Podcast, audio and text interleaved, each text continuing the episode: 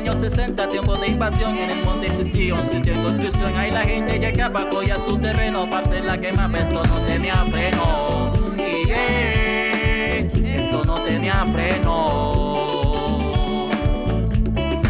Amigas, amigos, bienvenido una vez más a su programa Paseando por Palo Quemado. Hoy vamos a hacer algo diferente en la misma línea sobre la historia de nuestro barrio y su personaje.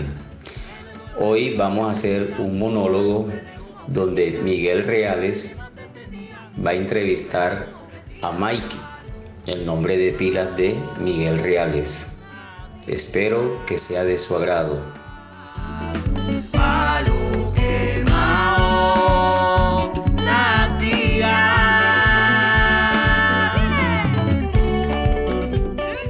Le damos la bienvenida a nuestro amigo Mike, quien nos va a contar su historia en el barrio Palo Quemado.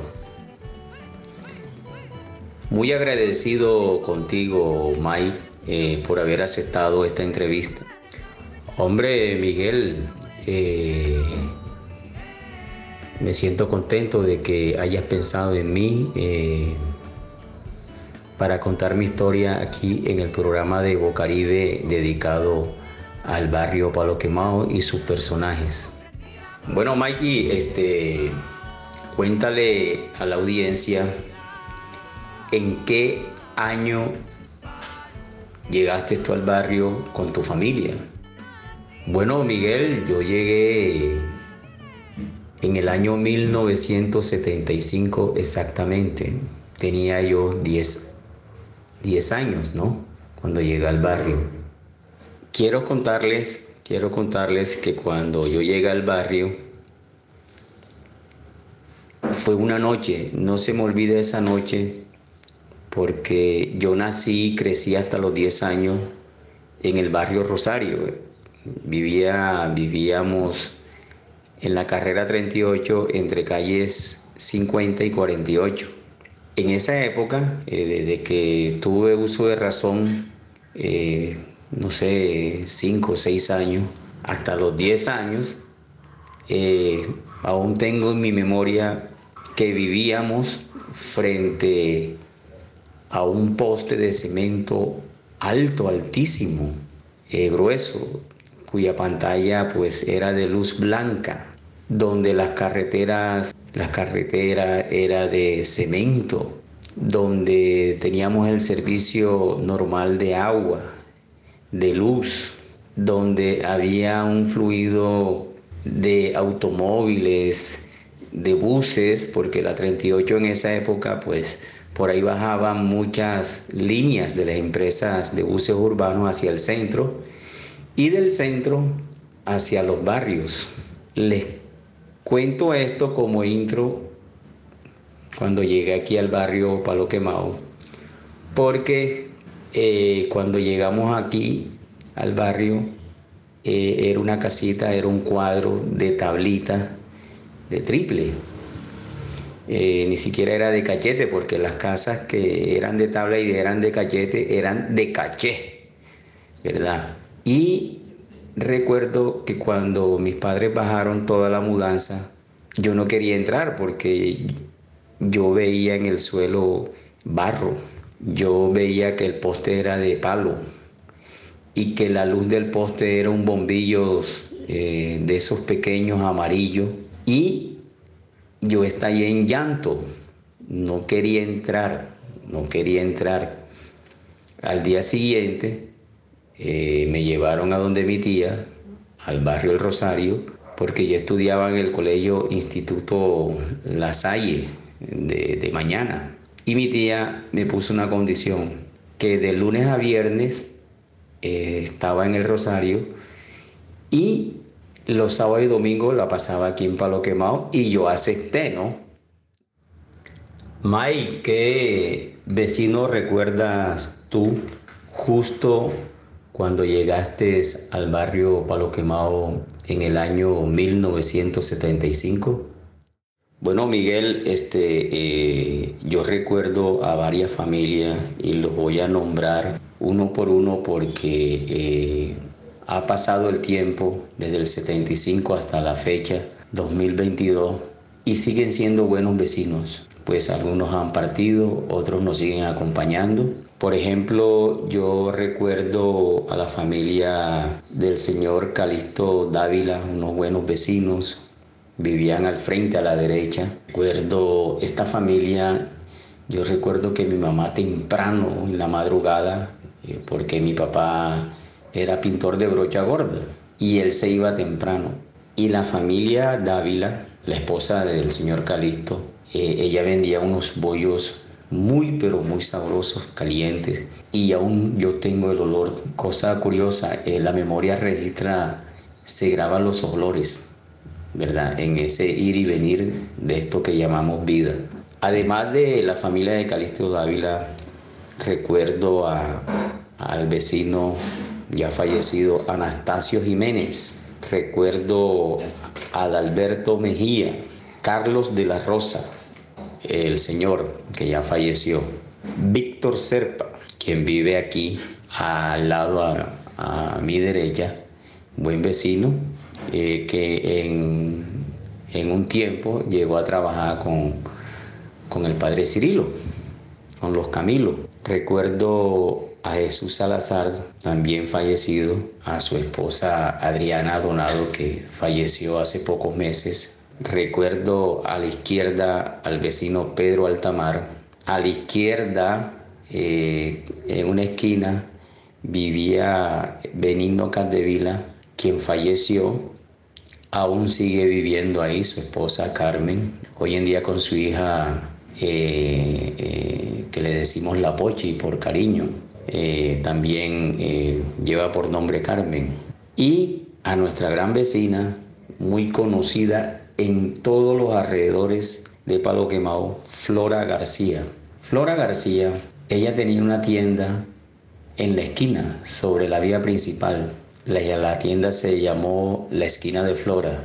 Eh, recuerdo que mi mamá me mandaba ya con la tarjeta de crédito de esa época, que era un cartón largo, ya sea de Malboro, de Ken o de sazones. Entonces eh, ahí anotaban lo que uno fiaba y ella a su vez anotaba en su libreta eh, lo que uno compraba, ¿no? En la canasta familiar. Bueno, Mikey, llegó el momento donde el invitado programa su tema musical. Eh, me decías, extra micrófono, que tú eres melómano, que te gusta mucho la música. Entonces llegó el momento en que tú programes eh, tu tema que vaya relacionado con algún recuerdo de aquella época. Bueno, Miguel, sí, eh, soy lo que dicen eh, la gente que uno es melómano. Hay un tema que aún retumba en mi memoria, recuerdos de, de, mi adolescencia aquí en la cuadra, porque a mí no me dejaban salir de la cuadra sino hasta que yo cumplí algo así como 14 años, que empecé a ir a las otras cuadras Entonces, aquí derecho a la derecha, en toda la esquina aún sigue quedando una tienda que se llama El Primo o Los Primos. Además de esa tienda, en aquella época, ahí quedó un billar que se, que se llamó Billar El Primo de los hermanos Díaz. Eh, Manuel Díaz, conocido como Mani, eh, Bienvenido Díaz, Adalberto Díaz. Ellos tenían un picó eh, recuerdo que estaba pintado Manuel Díaz Mani sentado con un afro, estaba de moda el afro, ¿se acuerdan? A la nueva generación le hablo que el afro era eh, una persona con bastante cabello, pero redondo, ¿no?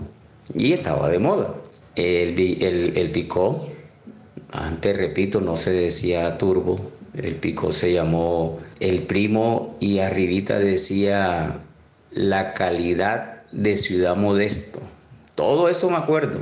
Y había un tema que colocaba mucho sus sus picoteros. No existía la palabra DJ o DJ. El que más duró fue nuestro amigo Libardo Silva, más conocido como Pepe. Por ahí desfilaron también como picoteros eh, Edgar Serpa, sobrino de, los dueños de Villares el Primo, Naimer Kudrik, Aurelio Hernández, eh, que yo recuerdo así que eh, programaban ahí la música.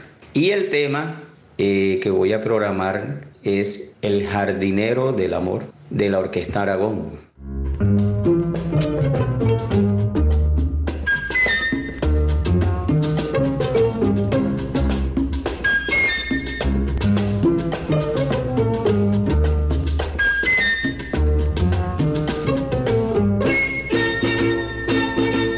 Ahora en mi jardín no hay ni una rosa para ti. Ahora en mi jardín no hay llaman el jardinero del amor porque yo he sido el que regaba las flores con agua de río crecido. Ahora en mi jardín no hay ni una rosa para ti. Ahora en mi jardín no hay ni una rosa para ti. Pero como solo queda el agua de manantial, pues solo riego las flores que a mí me suelen gustar.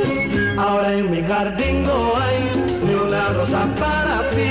Ahora en mi jardín no hay ni una rosa para ti. Dejaré que el agua corra y que alcance su nivel para regar a las flores que quedan en mi vergel. Ahora en mi jardín no hay ni una rosa para ti. Ahora en mi jardín no hay ni una rosa para ti.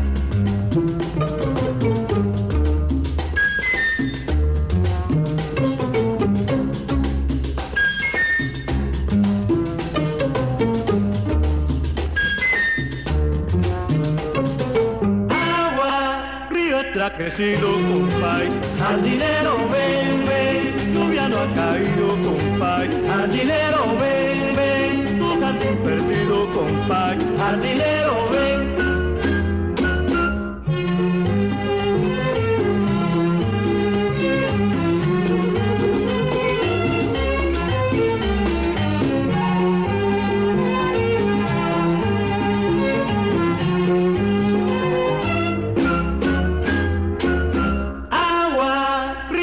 Crecido, compay. Jardinero, ven, ven, mi jardín perdido, compay. Jardinero, ven, ven, lluvia no ha caído, compay. Jardinero, ven, ven.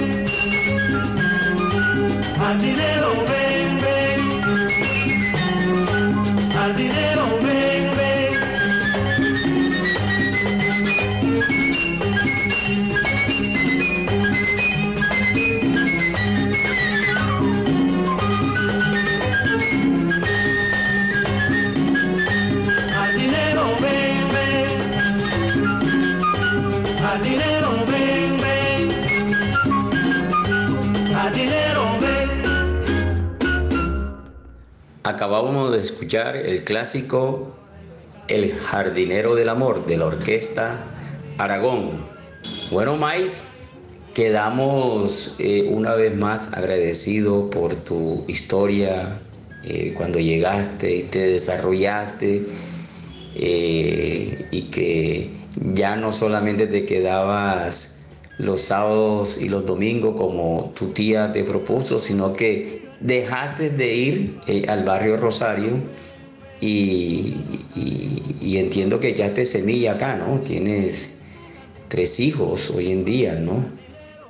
Efectivamente, Miguel, eh, sí, eché semilla aquí. Tengo tres hijos, eh, Miguel Ángel, el mayor, María Angélica y Mayra Alejandra. Ellos tres nacieron en el barrio La Paz, en el centro de salud San Camilo, ¿no? Así que eh, estos dos barrios hermanos, Ciudad Modesto y La Paz, antes eh, formaban eh, lo que se llamó Palo Quemado, ¿no? Entonces, decirte a ti, Miguel, pues muy agradecido, repito, por haberme tenido en cuenta y felicitar a la emisora Bocaribe, radio comunitaria, por estos espacios que permiten que los habitantes eh, tanto de La Paz, Ciudad Modesto eh, y sus alrededores, La Manga, Surdís, La Esmeralda, Los Olivos, El Pueblito, 7 de agosto, en algún momento a estos habitantes de estos barrios que acabo de nombrar, pues espero que lo tengan en cuenta y, y vengan acá al programa para que nos cuenten su historia. Gracias, Miguel.